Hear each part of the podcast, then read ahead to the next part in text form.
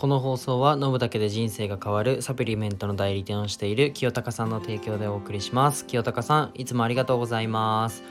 えっと、おはようございます。世界一の医療施設を作ることを目的に事業をいくつかやりつつ、看護師もやってるひじりです。1.2倍速で聞くのをおすすめします。えっと、いつもこのラジオを聴いてくださる方、え初めてポチってくれた方、ありがとうございます。えっと、今日のテーマは、まあ、不安の対処というね、テーマで話していこうと思います。まあ、今日は不安に押しつぶされそうな時に僕がやっていることを紹介したいと思います。まあね、ごめんなさい。話しててちょっとニヤニヤしちゃったのは、ぶっちゃけあんまり不安に思うことないんですよね。で、まあ、たまにあるっちゃあるので、まあ、その時のね、対処法をね、まあ、いくつか紹介したいと思います。まあ、今日は、ま3つ紹介しますが、ま、自分なりの方法をね、当てはめてくれたらいいなっていうふうに思います。ま、1つ目は、えっと、積み重なることを必ずやるです。例えば、うん、と筋トレですね。えっと、この前ちょっと話しちゃったんですけど、まあ、1日たった1回の筋トレを、えっと、1回ずつ、1日1回ずつ増やす筋トレとかめちゃめちゃおすすめです。えっと、必ず前に進めるので、1日やりきったというね、達成感が得られるので、ぜひ、えっと、やってみてください。あとね、本当に皆さんが内緒にしてくれるということを信じて話すんですけど、僕ね、ボランティアに行ってる施設があって、まあ、その施設の一つに、まあ、精神疾患、まあ、心の病気ですね、うん、の方がいるところで働いて、たというかボランティアをしてた時がありました。まあ、そこで、まあ、割とちょっと肥満体質で、えっと、まあ若いけど、まあ、杖を使ってる方がいました。えっと、まあ詳しく年齢とか言わないんですけど、うんと、まあ杖を使う年齢ではないなっていう感じのね、方が杖を使ってたんですけど、まあその方と、まあ友達みたいにもうめちゃめちゃ仲良くなったんですよ。うん。で、本当あ、ひじりくん、ひじりくんみたいに細くなりたいなとか言ってくださって、で、それですごい喋ってて、あ、今日も来たの？みたいな感じで、めっちゃ、あのー、一緒にゲームやったりとかしてて すごいいい関係だったんですよ。まあでも、ちょっと、まあ病気のせいで、まあ体がどうしても動かないし、まあ運動はしたくないっていうふうにおっしゃってて、まあでも気持ちわかるんですよね。まあ運動って続けるのめっちゃむずいじゃないですか。だから僕も、あ、わかるなとか思いながら、僕も筋トレ大嫌いなので、大嫌いだったんで、うん。で、僕がね、まあ、めちゃくちゃ運動するのが、まあ、苦手だった話をした後に、うんと、ボランティアに、まあ、僕が来るから、1日1回ね、スクワットしようっていうふうに提案しました。まあ、1回なら、1回ならできるっていうふうに言って、一緒にその場でやりました。で、なんか今日はこれで終わりねとか言って、うんと、まあ、これならあと1回ぐらいできるよってあの本人おっしゃってたんですけど、いや、今日はこれで終わり。じゃあ、今の1回分明日に回して明日2回やろうぜって言って、えっと、毎日1回ずつ増やしました。でその結果として、まあ、スクワットをねえっと1ヶ月続けたら、まあ、30回ぐらいできるようになって、まあ、体重も減って、まあ、杖が杖がいらなくなったんですよ。めっちゃすごくないですか？めちゃめちゃすごいですよね習慣の力って。いやーこれ正直スタッフよりいい働きしてるなとか思いながら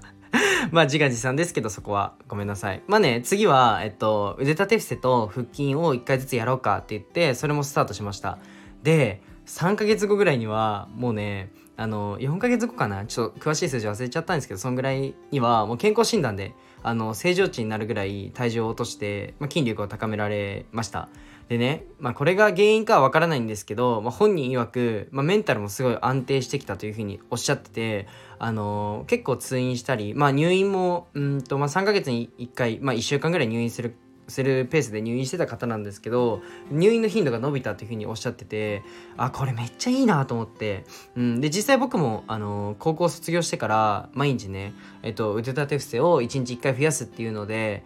えっと、やってて結構まあ、メンタル的にも安定してるなっていう、まあ、実感があったので、まあ、おすすめしたら、えっと、その方にも当てはまったっていう感じですね。まあ、ちょっと1つ目がごめんなさい長くなってしまったので2つ目に行くと、まあ、2つ目は離れることです。まあ、不安とかストレスって、まあ、かなりの割合で、まあ、人間関係が多いんですよね。うん、ほとんど人間関係。で、まあ、そこから離れてみてください。まあ、めっちゃ楽になります。もう本当に楽です。まあ、今なんて仕事なんてね、無限にあるじゃないですか。言っちゃえば。一つの職場に、ま固執する必要はないし、まあ、嫌だったらさっさと離れていきましょう。もうその方が楽です。まあ最悪ね、職場が離れて、えー、もう仕事がないよ、どうにかしてくださいって方はご連絡ください。まあ3月までにどうにか法人化して拡大するので待っててください。まあ すいません、2個目雑っすね。でもまあそんな感じでなんか、1個のコミュニティに属さないっていうのも大事ですね。うん。スタイフでもいろんなコミュニティがあるじゃないですか。まあそこに入ってみるでもいいですし、自分のま好きな例えばゲームとかあったら僕はゲームに救われててすごく高校生の時にあんまり部活でうまく人間関係いかなかった時にえっとすごいやってたゲームがあってその人と、えー、ツイッター上で知り合ったりその時なんだっけなうんちょっと忘れちゃった。なんかあったんですよ。そういうチャットのアプリが。でそこで、えっと、ゲーム関係で知り合った方と仲良くさせてもらってめちゃくちゃメンタルが安定したっていう時期も正直ありました。なのでまあ一つのコミュニティに、えー、と固執しないっていうのは結構大事だなっていうふうに僕は思ってます。で3つ目は、えっと、お酒を飲んで忘れるです。でまあ不安になった時とか嫌なことがあって、まあ、どうしようもないくなる時って多分あると思うんですよ。でごめんなさい。僕があんまりないのは定期的に定期的に多分お酒飲んでるからだと思います。でなんかうんとよくねじゃあ YouTube とか科学的にはなんかお酒飲んで忘れるって一過性だから意味ないよっていう風に言うと思うんですよ。でも僕はなんかそういう一過性な逃げ道を作ってもいいと思ってる派なんですよね。でまあなんでかっていうと僕は実際に3日に1回くらいは、まあ、夜一人でお酒を飲むんですよねでまあサウナも、うんとまあ、1週間に1回とかの頻度で行くんですけどま好きなことをしてる時ってシンプルに幸せじゃないですかでなんかその回数を増やすって僕は悪悪いことだとは思わないのでまあ全部ね科学的な根拠とか論理的に進むのが世界じゃないと思うので、まあ、自分の体も同じで全部が論理的に考えられるものではないと思います正直。うん、まあなんか看護師やってて医療従事者が何言ってんだって話なんですけど、まあ、全部が全部データで当てはめたら、まあ、全然こんなにあの自殺率とかあの年々増えるってありえないと思うので科学は進んでるじゃないですか。なので自殺率増えてるってそういうことだと思うので、まあ、あんまり関係ないなと思って思ってて、まあ、もちろん科学的な根拠って大事ですよ。例えば朝日光に浴びたらあの気持ちが安定するとかって、